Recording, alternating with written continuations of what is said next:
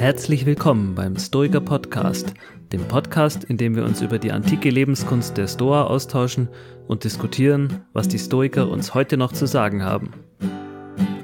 Folge 3 Geschichte der Stoa von der Antike bis in die Neuzeit. Wir versuchen herauszufinden, wieso die Stoiker ausgestorben sind und wieso die Philosophie heute ein Comeback erlebt. Hallo zur dritten Folge des Stoiker Podcasts. Mein Name ist Ralf und mir gegenüber sitzt wie immer der Markus und der Tobias. Ja, hallo, äh, mein Name ist Markus Rüther, ich bin Wissenschaftler und psychologischer Berater. Und mein Name ist Tobias Rös, ich bin Ingenieur und Hobbystoiker. Ja, also heute geht es in der dritten Folge um das Thema, äh, das Heute des Stoizismus in gewisser Weise.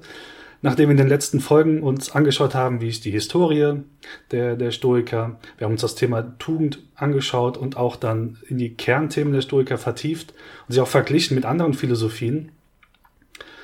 Und heute wollen wir besprechen, warum sind eigentlich die Stoiker in gewisser Weise irgendwann mal ausgestorben. Also es gab so einen Zeitpunkt, wo sie quasi, wo es leiser wurde. Und schauen uns dann an, warum sind sie heute eigentlich wieder modern oder aktuell. Wir werfen einen Blick und unsere Ohren auf moderne Ausprägungen der Philosophie oder auch, ähm, wo, wo kommen diese Ideen in Psychologie, Therapie oder auch populärer Persönlichkeitsentwicklungsliteratur wieder auf? Wo, wo, tauchen diese Ideen auf? Und wir stellen uns die Frage nachher, okay, was bieten die Stoiker uns eigentlich oder was nützen uns unsere, ihre Ideen? Aber bevor wir uns damit auseinandersetzen, müssen wir noch diese, diese zeitliche Lücke schließen zwischen der Spätantike und dem heutigen Wiederaufflammen. Da ist zwar eine sehr lange Zeit gewesen, aber nicht allzu viel passiert. Und die Frage ist dann, was war eigentlich in der Zeit los? Ja, und äh, ich habe ja jetzt als Philosoph das große Vergnügen, etwas über die Geschichte der Stoa zu erzählen.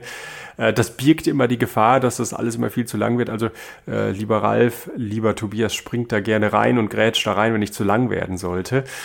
Ja, wenn man das Ganze ähm, versucht auf einen Slogan zu bringen, dann könnte man vielleicht sagen, dass die Geschichte der Stoa äh, sowas wie der ARD-Tatort der Philosophiegeschichte ist. Denn das Ganze ist tatsächlich eine Kriminalgeschichte. Die äh, Geschichte der Stoa hat stark angefangen und dann eben auch stark nachgelassen. Und wenn wir das Ganze so ein bisschen in Daten packen, da kann man tatsächlich sagen, dass die Stoa in der Antike zu einer der führenden Mainstream-Positionen und Philosophieschulen gehörte. Mhm. Dann aber tatsächlich ab dem zweiten und dritten Jahrhundert wir einfach keine Quellen mehr da haben, ähm, dass es so etwas wie eine aktive Schulbildung, so etwas wie aktive Lehrer der Stoiker gegeben hat. Natürlich hat es immer eine Wirkungsgeschichte gegeben. Natürlich hat es immer Philosophen gegeben, die sich mit der Stoa auseinandergesetzt haben, mhm. aber Leute, die aktiv sich als Stoiker bezeichnet haben, die findet man im zweiten und dritten Jahrhundert nicht mehr und spätestens auch seit äh, Kaiser Justinian 529 nach Christus alle Philosophieschulen ähm, geschlossen hat mhm. und da zeitgeschichtlich auch das Mittelalter beginnt, äh, ist auch das Ende der, der Stoa anzusiedeln. So, ähm, wenn man das wieder verortet mit Blick auf die ähm, Protagonisten, ähm, da fällt einem auf, ja, Marc Aurel, der ist doch 180 nach Christus gestorben. Und das ist tatsächlich auch so ein Einschnitt, den, den viele sehen, dass nach Marc Aurel eigentlich Schluss ist mit der stoischen Schulbildung. Und man kann sich natürlich jetzt die 100.000 Euro Frage äh, stellen, woran liegt das eigentlich? Mhm. Ne? Wenn man so ein bisschen in die Literatur schaut, dann kann man zwei wesentliche Erklärungsansätze finden. Der eine geht ganz einfach und er lautet, naja, nach Marc Aurel gab es keine charismatischen Vertreter mehr. Mhm. Natürlich war auch Marc Aurel eben Kaiser und kein philosophischer Lehrer, aber er hat eben durch seine Vorbildfunktion, er war eben Kaiser und jeder wusste, dass er eben auch Stoiker ist, auch ähm, Mitglieder inspiriert und eine Schulbildung ähm, indirekt jedenfalls ähm, vorangetrieben. Nachdem er aber 180 nach Christus gestorben war, gab es eben keine charismatischen Vertreter mehr. So lautet eben eine Erklärung, warum die Stoiker ausgestorben waren zumindest für eine lange Zeit. Ähm, das gab noch ein kleines Leuchtfeuer in der Renaissance, aber dazu vielleicht gleich mehr. Die zweite Erklärung lautet, äh, dass den Stoikern eigentlich inhaltlich gesehen das Wasser abgegraben wurde. Ne? Also, ähm, wie viele wissen, ähm, um die Jahrhundertwende gab es so etwas wie eine andere philosophische Strömung, nämlich das sogenannte Christentum. die Christen haben viele der Thesen der Stoiker tatsächlich unterschrieben ähm, und noch konsumergerechter mhm. äh, gemacht. Mhm. Und was meine ich damit? Eine dieser Thesen ist sicherlich die Idee, dass es so etwas wie ein teleologisches, also ein zielgerichtetes Weltbild oder einen Lauf der Dinge gibt. Etwas modern, auch wenn die Historiker und auch die frühen Christen noch nicht diesen Begriff hatten, kann man sagen, es gibt so etwas wie ein Sinn des Lebens. Ne? Äh, und in diesen Sinn des Lebens kann man sich einordnen. Ne? Also man musste seine Rolle im Großen und Ganzen einnehmen. Mhm. Nun, der Unterschied zwischen Christentum und Stoikern ähm, ist aber, dass die Stoiker nicht glauben, dass diese Gesamtordnung durch etwas Größeres eingesetzt worden ist, sondern dass sie sich mehr oder weniger selber trägt. Einer der berühmtesten Philosophen der Neuzeit, Thomas Nagel, hat mal gesagt, äh, die gingen eben davon aus, dass es so etwas wie ein Design without Designer gibt. Ne?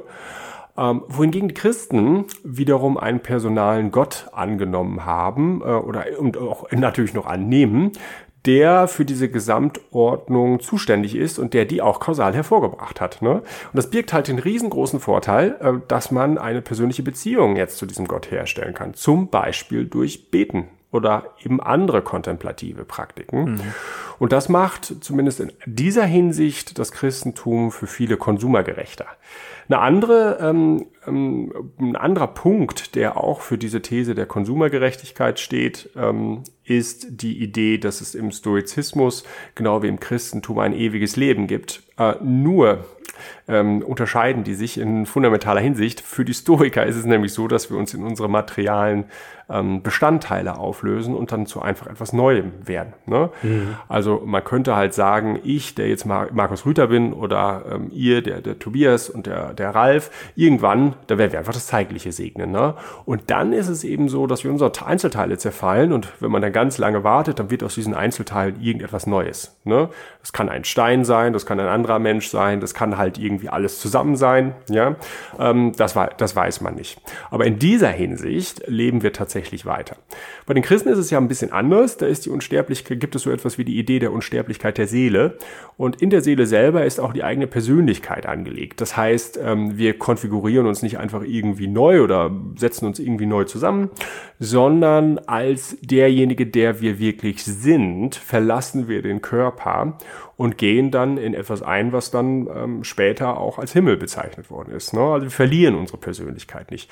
Und das sind zwei Aspekte. Ne? Also einmal die Idee, dass wir zu einem personalen Gott beten können und einmal auch die Idee des, der Christen, äh, dass es so etwas wie eine Unsterblichkeit der Seele gibt, die an stoischen Thesen andocken, die aber zugleich so modifizieren, dass sie für viele konsumergerechter, freundlicher äh, daherkommen.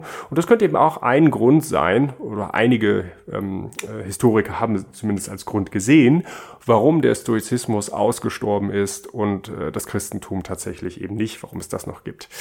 Mhm. Wenn wir jetzt weitergehen, zeitgeschichtlich, natürlich, hatte ich ja schon gesagt, ist es so, dass die Wirkungsgeschichte ähm, nicht da aufhört. Wir haben auch in der Spätantike Referenzen auf die Stoiker. Plotin setzt sich mit ihnen auseinander, Augustinus setzt sich mit ihnen auseinander. Im Mittelalter finden wir einfach auch direkte ähm, Interventionen, wenn man so will, bei Peter Abelard und dann natürlich auch bei, bei Thomas von Aquin. So, und jetzt kommt noch eine große Ausnahme. Ich hatte ja gesagt, Nachwirkungen und äh, Rezipienten gibt's immer, aber keine große Philosophie-Schule mehr, die sich als stoisch oder neostoisch bezeichnen lassen könnte. Diese Ausnahme ist in der Renaissance und zwar gibt es dort jemanden, der nennt sich Justus Lipsius. Und Lipsius hat von 1547 bis 1606 gelebt und der hat tatsächlich versucht, so eine Synthese von Stoa und äh, Stoizismus und Christentum ähm, ähm, herbeizuführen. Ähm, empfehle ich sehr. Ähm, es gibt eine Schrift, die heißt Über die Standfestigkeit, mhm. äh, De Constantia. Äh, ne, da klingt schon die stoische Selbstbeherrschung ähm, im Titel an. Ähm, das ist tatsächlich einer der ganz wenigen Versuche, wo jemand gesagt hat, Mensch, ja, den Stoizismus finde ich interessant und den versuche ich jetzt auch mit dem Christentum zusammenzubringen. Da gab es noch verschiedene andere Vertreter dieses sogenannten Neostoizismus, so nennt man eben die Richtung. Ähm, dazu gehört Kaspar Schopfe, aber auch Thomas Getteker. Und Getteker ist vielleicht insofern nochmal interessant, als dass der sich tatsächlich nochmal die Meditationen von Marc Aurel angeschaut hat und dann gesehen hat, Mensch, das passt ja auch zu vielen Bibelstellen. Da könnten wir auch eine Synthese zwischen Stoizismus und, ähm, und Christentum näher in den, in den Blick nehmen. So, das ist jetzt das kleine Leuchtfeuer. Ähm, das hört aber auch relativ schnell wieder auf. Im 17. und 18. Jahrhundert äh, kommen die Stoiker zwar auch in der Rezeption vor, ne? Stichwort Spinoza, Kant oder auch eben bei Pascal, aber ähm, man würde vermutlich nicht so weit gehen, die als Stoiker zu oder Neostoiker zu bezeichnen. Spinoza bildet hier sicherlich eine, eine Ausnahme und das können wir gerne nochmal in einer eigenen Folge diskutieren. Meine eigene Position dazu ist die, dass Spinoza in fundamentalen Teilen seiner Theorie von den Stoikern abweicht und ich glaube, es ähm, sich nicht anbietet, den als Neostoiker zu bezeichnen, sondern jemand, der einfach bestimmte Bausteine der Theorie aufnimmt, aber die Menge an diesen Baus Bausteinen und auch die Qualität, mit der er das rezipiert, reicht eben nicht aus, um ihn selber als Stoiker zu bezeichnen.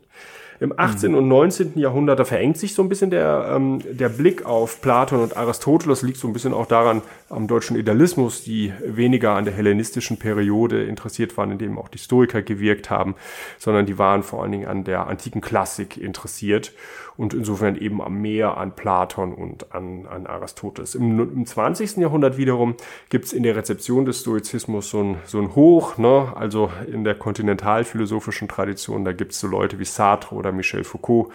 Äh, Sartre selber hat ähm, den Stoizismus als einen Vorläufer seines Existenzialismus bezeichnet und Foucault ist auch insbesondere in seinen Vorlesungen zum Schluss äh, nochmal darauf eingegangen. Ich möchte jetzt ein einziges Buch noch nennen. Also man könnte jetzt noch viele Namen nennen, zum Beispiel die Renaissance ähm, der antiken Tugendethik und damit auch des Stoizismus im, in der zweiten Hälfte des 20. Jahrhunderts in der analytischen Philosophie. Aber ein Name, ähm, der sticht eben noch heraus. Das ist, glaube ich, äh, Lawrence Becker und der hat ein Buch geschrieben, 1998 ist es erschienen, New Stoicism und der versucht, tatsächlich so eine Art Reaktualisierung des, des Stoizismus. Also ne, die Idee ist da tatsächlich zu sagen, Mensch, ich finde viele der Sachen spannend, aber im 20. Jahrhundert hält das eben nicht mehr stand. Wir müssen den Stoizismus in den verschiedenen Bereichen Logik, Physik und Ethik aktualisieren. Lassen wir gucken, mhm. was da rauskommt. Ne? Und da äh, gibt es eben dieses Buch, A New Stoicism, dass äh, das tatsächlich, dass das ähm, tatsächlich unternimmt. So, jetzt habe ich schon ganz lange äh, gesprochen. Ich glaube, das wäre einfach auch ein Thema für eine eigene Vorlesung und wir können das ja vielleicht einfach mal nebenher irgendwo als äh, irgendwann als Exkurs machen. Äh, wichtig sind, glaube ich, zwei Dinge, die man im Kopf behalten sollte, wenn man sich jetzt die Geschichte der, der Stoa ähm, vor Augen führt. Auf der einen Seite gab es eben keine große Schulbildung mehr im Anschluss an den Tod von Marc Aurel. Ne, damit, äh, da scheint eine Zensur gewesen zu sein. Es gibt dieses Leuchtfeuer bei Justus Lipsius, hatte ich ja gesagt, in der Renaissance, aber ansonsten finden wir eben keine Schule mehr, die ähm, sich als Neostoiker oder Sto als stoische Schule oder so bezeichnen würde.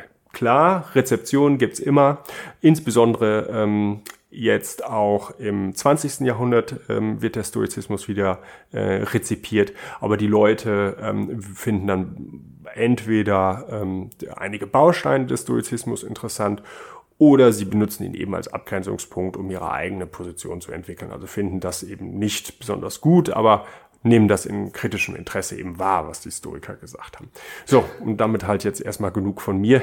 Und jetzt bin ich eben ganz gespannt und darf, äh, darf überleiten, wie das eigentlich funktioniert. Äh, jenseits der Philosophie, das gibt's ja auch so ein, so ein Leben, nämlich in der Populärwissenschaft. Denn äh, da schlagen die Bücher ja im Moment ein wie eine Bombe, ne? Also im Mainstream, was, was das betrifft, ist der Stoizismus jetzt schon seit einigen Jahren wieder angekommen. Es gibt Bestseller-Autoren, die sich mit diesem Thema befassen, die den Stoizismus manchmal mhm. mehr, manchmal weniger äh, ausleben. Also um da mal einen kurzen Abriss zu geben, mhm. was, was da aktuell so auf dem Markt ist. Also klassischer Bestseller-Autor, um den Namen kommt man nicht drum, wenn es mhm. um das geht, äh, Thema geht, ist Ryan Holiday. Der hat einige sehr erfolgreiche Bücher geschrieben, und den würde ich jetzt schon als Stoiker bezeichnen. Also er, er lebt das, worüber er schreibt. Er kennt sich auch aus mit der Materie, wenn auch manchmal die Bücher dann doch äh, eher an den Mainstream gerichtet sind. Aber im Kern hat er ein großes Wissen und ähm, ja, kennt sich mit der Materie aus. Dann gibt's andere Leute, die noch eine größere Reichweite haben, zum Beispiel Tim Ferriss, der sich immer wieder äh, auf Stoizismus bezieht, aber eher als Werkzeug. Also bei dem kommen wir dann schon langsam so mehr in die Richtung Lifehacks. Ähm, der empfiehlt manche stoische Werkzeuge eben gegen Stress, äh, ja, und, und da sind wir dann schon in dem Bereich, Ich habe gestern mal nachgeschaut, dem sein Podcast hat 600 Millionen ähm, Downloads, also wow. Größenordnung, in die wir wahrscheinlich nicht kommen werden mit unserem Podcast. ähm, und der verbreitet natürlich so ein Gedankengut äh, enorm und das lässt sich auch sehen, wenn man einfach mal bei YouTube auf Englisch Stoicism eingibt. Da kommen ganz viele Videos mit Millionen von Klicks. Äh, starte deinen Tag wie Marcus Aurelius, äh, die Abendroutine von Seneca und so, wo dann irgendwelche Leute diese Lifehacks oder Werkzeuge aus dem äh, stoischen Werkzeugkoffer nutzen, aber jetzt sich dann weniger mit der Philosophie dahinter beschäftigen. Und ähm, das ist eigentlich ja typisch für diese, für diesen Mainstream heutzutage, was, was YouTube betrifft. Da nutzen ganz viele irgendwelche Sprüche von den, von den Stoikern und Werkzeuge, aber was jetzt da dahinter steckt, das wissen die schon nicht mehr. Aber es ist auf jeden Fall zu einem mhm. äh, Household Name, würde man im Englischen sagen, äh, geworden. Also es ist wieder salonfähig, das Wort äh, Stoicism zumindest im Englischen zu sagen. Und auch im Deutschen kommt es langsam. Es gibt, gibt jetzt auch ähm, auf Deutsch immer mehr Bücher, wenn man bei Amazon mal reinschaut. Also da, da boomt die Branche, mit dem Begriff zumindest. Mhm. Ja.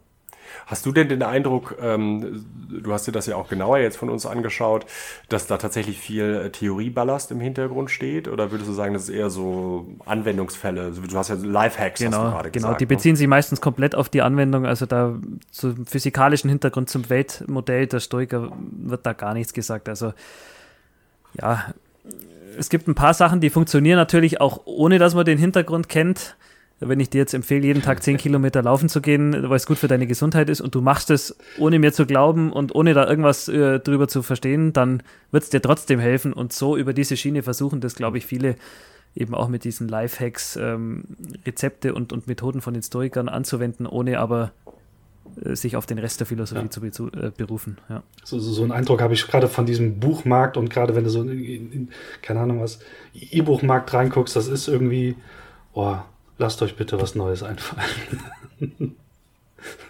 mhm, mhm, mhm. Ja, man hat so ein bisschen das Gefühl, äh, ich habe ja jetzt, das, passt ja eigentlich ganz gut, also ich habe jetzt so lange die Geschichte der Stoa äh, erzählt und natürlich viel zu lange jetzt äh, da gebraucht, aber da erkennt man schon, Mensch, da steckt halt ideengeschichtliche, problemgeschichtliche Substanz äh, mhm. dahinter und Leute haben halt mit den Gedanken irgendwie gerungen. Und dann kommt einem das so ein bisschen vor, so wie du es jetzt auch beschreibst, dass es eigentlich Etikettenschwindel ist, äh, zu sagen, so mach mal fünf Prämeditatius äh, und danach äh, bist du desensibilisiert gegenüber dem Tod oder so, mhm. ja, mhm. oder gegenüber dem Verlust von, von geliebten Menschen oder mhm. was auch immer. Ne? Mhm. Das, das kommt einem dann irgendwie ein bisschen zu, zu eng vor, äh, weil dieser ganze theoretische Hintergrund, der irgendwie auch dazugehört, gar nicht mitreflektiert wird. Mhm. Ne? Wobei ich auch äh, gestehen muss, äh, die Autoren, die du jetzt nennst, äh, nicht in extenso gelesen zu haben. Also ähm, ich habe mich dann nicht tiefer reingekniet. Mhm. Würde mich mal interessieren, wie viele, ich bin da auch über diese Schiene dazugekommen, wie viele dann wirklich den nächsten Schritt machen, weil sie sagen, oh ja, diese Werkzeuge machen richtig Sinn, aber was steckt eigentlich dahinter und sich dann ähm, mit den Originalquellen oder andere Sekundärliteratur da weiter rein vertiefen oder ob manche sagen, oh ja cool, Prämeditatio, das mache ich auch mal, das reicht mir als Information, wunderbar. Also das wäre noch interessant, mhm. ja. Ja, ja, deswegen sollten wir vielleicht auch nicht allzu negativ jetzt, jetzt klingen. Das klingt so ein bisschen wie Etikettenschwindel. Nee, lass die Finger davon und so weiter. So ein Stück weit könnte genau. man ja, ja auch sagen, nee, das definitiv. ist eine gute Einstiegsdroge. Ja. Ne? Ganz klar. ja, Es ist, glaube ich, auch einfacher, wenn du am Anfang das, die, die, die, wenn man Interesse hat und die Tiefe entwickeln will, da gibt es jede Menge Möglichkeiten dazu. Aber ich glaube, es ist bei einigen Ideen, die können auch zum Teil auch sehr herausfordernd sein. Das werden wir vielleicht in der nächsten Folge nochmal sehen, wenn es auch um, um mhm. Physikthemen geht. Da ist es, glaube ich, angenehmer, wenn man sachte hingeführt wird. Definitiv. Also klar, jetzt mhm. Mhm. wollte ich auch nicht zu abwertend jetzt eben, eben gesagt haben, aber es ist schon, schon wichtig, dass wenn man den Einstieg finden möchte, dann gerne äh, da zugreifen, weil es macht's, macht's einfacher. Ich meine, das ist ja vermutlich, ist ja, glaube ich, auch nicht die, die einzige Weise, wo das rezipiert wird. Ne? Also äh, es gibt ja, glaube ich, auch noch, Ralf, du hast dir das auch nochmal genauer angeschaut, in den psychologischen Wissenschaften selber so eine kleine Renaissance. Ne? Ja, es ist ein interessantes Aufpoppen an vielen Stellen, wo Ideen, die man auch in der, in der, in der Store wiederfindet, auch aufpoppen und so populär werden oder modern werden oder ihre Wirksamkeit in gewisser Weise ähm, beweisen, aber ohne dass sie selbst sagen, mhm. wir sind Stoizismus in neu oder wir sind äh, ähm, eine neue Strömung. Aber sie sagen zum Beispiel bei der, bei der kognitiven Verhaltenstherapie ist es zum Beispiel so, sie sagen selbst, sie sind kein reiner Stoizismus, aber sie stimmen Epiktet zu. Wenn er zum Beispiel sagt, dass ähm, das, was wir denken, unsere Emotionen beeinflusst. Und wenn du das halt deine Emotionen in den Griff bekommen willst, dann guck eben an, was du denkst. Und das haben die extrem mhm. weit entwickelt. Also da kann man sich, kann man sich ähm, sehr, sehr gut oder sehr, sehr stark einlesen, um zu gucken, okay, was muss ich denken, um zu fühlen und von seinen Gefühlen in die Gedanken reinzukommen, dies dann zu, zu behandeln, zu analysieren, was steckt da eigentlich dahinter? Ist das ein wahrer Gedanke? Habe ich übertrieben? Habe ich katastrophiert? Etc., um zu gucken, okay, ich korrigiere jetzt einfach meinen Gedanken, das, was ich darüber denke und komme damit zu einem anderen Gefühl. Das, äh, ja. Mhm, mh. Das ist ganz spannend. Also ich, ja. ich denke, da werden wir auch mal in, in einer Folge vielleicht zur Emotionstheorie oder ähnlichem dann auch drauf eingehen können, was man da eben wie man selbst Hand anlegen kann an seine Gedanken. Mhm. Ja. Mhm. Ja, de äh, definitiv. Das ist, glaube ich, ein ganz spannendes Thema. Ne? Und gerade bei der kognitiven äh, Verhaltenstherapie, äh, da war sozusagen mein Zugriff auch immer derjenige, dass, äh, was die ja. entwickelt haben, also im Namen zu nennen Aaron Beck zum Beispiel oder Albert Ellis, dass die eben gesagt haben, Mensch, wir haben nicht einfach nur irgendwelche Emotionen, sondern hinter den Emotionen, genau wie du auch schon gesagt hast, stehen halt bestimmte Werturteile. Ne? Und das findet man dann wirklich sinngemäß, nicht nur sinngemäß, äh, ja. findet man das eben bei Epiktet und anderen ja dann, dann wieder, mhm. dass wir sowas sagen, sagen wie, naja, es sind halt nicht die Situationen, die Angst machen, sondern unsere Werturteile über die Situationen. Und dadurch kriegt man halt auch einen Zugriff ähm, auf das eigene mentale Leben. Ne? Die Angst ist nicht einfach da, sondern da steckt ein Urteil hinter, dahinter ja. und an diesem Urteil können wir verdammt nochmal arbeiten. Genau. Ne? Äh, das ist so ein bisschen die, die, die Idee, die ich auch total spannend finde. Und ich glaube, bei Alice, ich habe da auch mal ein bisschen gegraben, äh, da findet man tatsächlich auch in seinen Einführungswerken mhm. und auch in anderen ja. Werken äh, direkte Referenzen ja. zu, zu Epiktet ne, und äh, anderen Stoikern. Also aus der Linie äh, ist, glaube ich, auch noch was zu erwarten. Oder da hat man auf jeden Fall erstmal schon mal was in der Hand. Also dieser Gedanke, äh, dass wir unsere Gedanken beeinflussen können und die wiederum die Emotionen beeinflussen, der hat natürlich in der Persönlichkeitsentwicklungsliteratur dann eingeschlagen wie eine Bombe. Äh, das ist ja da ein roter Faden, der sich dadurch nahezu jedes Buch äh, durchzieht. Also wenn dir die Wirklichkeit so nicht gefällt, dann änder sie, indem du anders drüber nachdenkst. Also so dieser, dieser Tenor taucht hm. da in, in sehr, sehr vielen Büchern auf, ja. Ja, ganz spannend. Also weil du jetzt gerade die kognitive Verhaltenstherapie nennst. Mhm. Ich meine, es gibt ja auch noch so den Bereich der positiven Psychologie und da meine ich jetzt irgendwie gar nicht äh, den Bereich so, Chaka, du schaffst das, immer mhm. positiv mhm. denken, reframe, ne, und so, sondern eher äh, positive Psychologie, die natürlich mit positiven Emotionen was zu tun hat, aber das auch für therapeutische Zwecke einsetzen. Ne? Also ein Name, der häufig genannt wird, ist Barbara Fredrickson von der Stanford University mit ihrer Broaden and Build Theory. Und die grundsätzliche Idee wäre tatsächlich, dass man posit mit positiven positiven Emotionen negative egalisieren kann. Mhm. Ne? Also es ist nicht so, dass ich, wenn ich mich dauernd immer auf positive Gedanken bringe, dass ich dann die negativen irgendwie unterdrücke, sondern die hatte eben auch Studien dazu gemacht, dass wenn ich positive Gedanken habe, bestimmte Arten von positiven Gedanken, nicht alle natürlich, äh, die auch dazu führen können, bestimmte negative Gedanken zu egalisieren im mentalen Haushalt. Also es ist nicht pure Verdrängung, wenn ich jetzt irgendwie für ähm, was mache. Ich weiß jetzt nicht, ob das stimmt, aber der, der Punkt unserer ganzen Rezeptionsgeschichte ist ja hier einfach mal ein Licht auf ähm, mhm. verschiedene Rezeptionen in den verschiedenen Bereichen oder so zu, äh, zu werfen. Und ich glaube, die positive Psychologie ist da irgendwie ein ganz großer ähm, ja, Vervielfacher auch mhm. äh, von stoischen stoischen Gedanken und insbesondere der Gedanke der Charakterstärken. Also das, was Leuten irgendwie positiven Gefühle macht, ist äh, an Charakterstärken zu arbeiten. Und ja. da gibt's halt so Tests wie den VIA-Test, Values in Action. Ne? Den kann man auch online machen. Also für diejenigen, die das interessiert, den können wir ja auch mal verlinken. Äh, da kriegt man dann nachher ausgespuckt, was so die eigenen Charakterstärken sind und äh, kann dann von davon ausgehen, verschiedene Übungen machen, um die weiter zu fördern. Und die Idee ist, naja, beschäftige dich mehr mit deinen Stärken als mit deinen Schwächen. Und das ist ja innerhalb der Psychologie irgendwie ein, ähm, ein toller Kniff, den, den mhm. viele irgendwie sehr sexy finden, weil man doch eine ganze Zeit lang eigentlich immer darüber schon, ja, was kannst du eigentlich nicht? Wovor ja, hast du Angst? Ja, klar, ne? ja. äh, woran da leidest du? Was hast du für Frustration? Und jetzt spricht man auf einmal über Charakterstärken. Und für dieses Konzept von Charakter ähm, in diesem VIA-Modell, da spricht man natürlich auch über die Stoiker und über die antike Tradition. Na klar, also da gibt's eben auch ähm, Anknüpfungspunkte.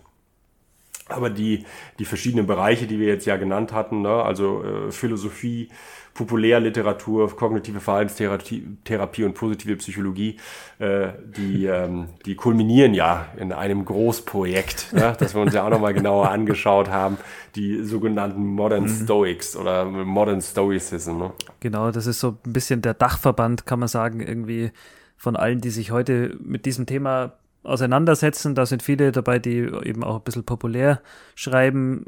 Viele Wissenschaftler, die sich dann wieder auf akademischen Ebene mit dem, mit dem Thema auseinandersetzen. John Sellers oder sowas, die schreiben da ähm, ja auf einem sehr wissenschaftlichen Niveau wieder über das Thema. Und diese Vereinigung Modern Stoicism, die machen auch Veranstaltungen. Zum Beispiel gibt's da jährlich eine Stoicon, also eine Convention für, für Leute, die sich da zum, zum Stoizismus hingezogen fühlen.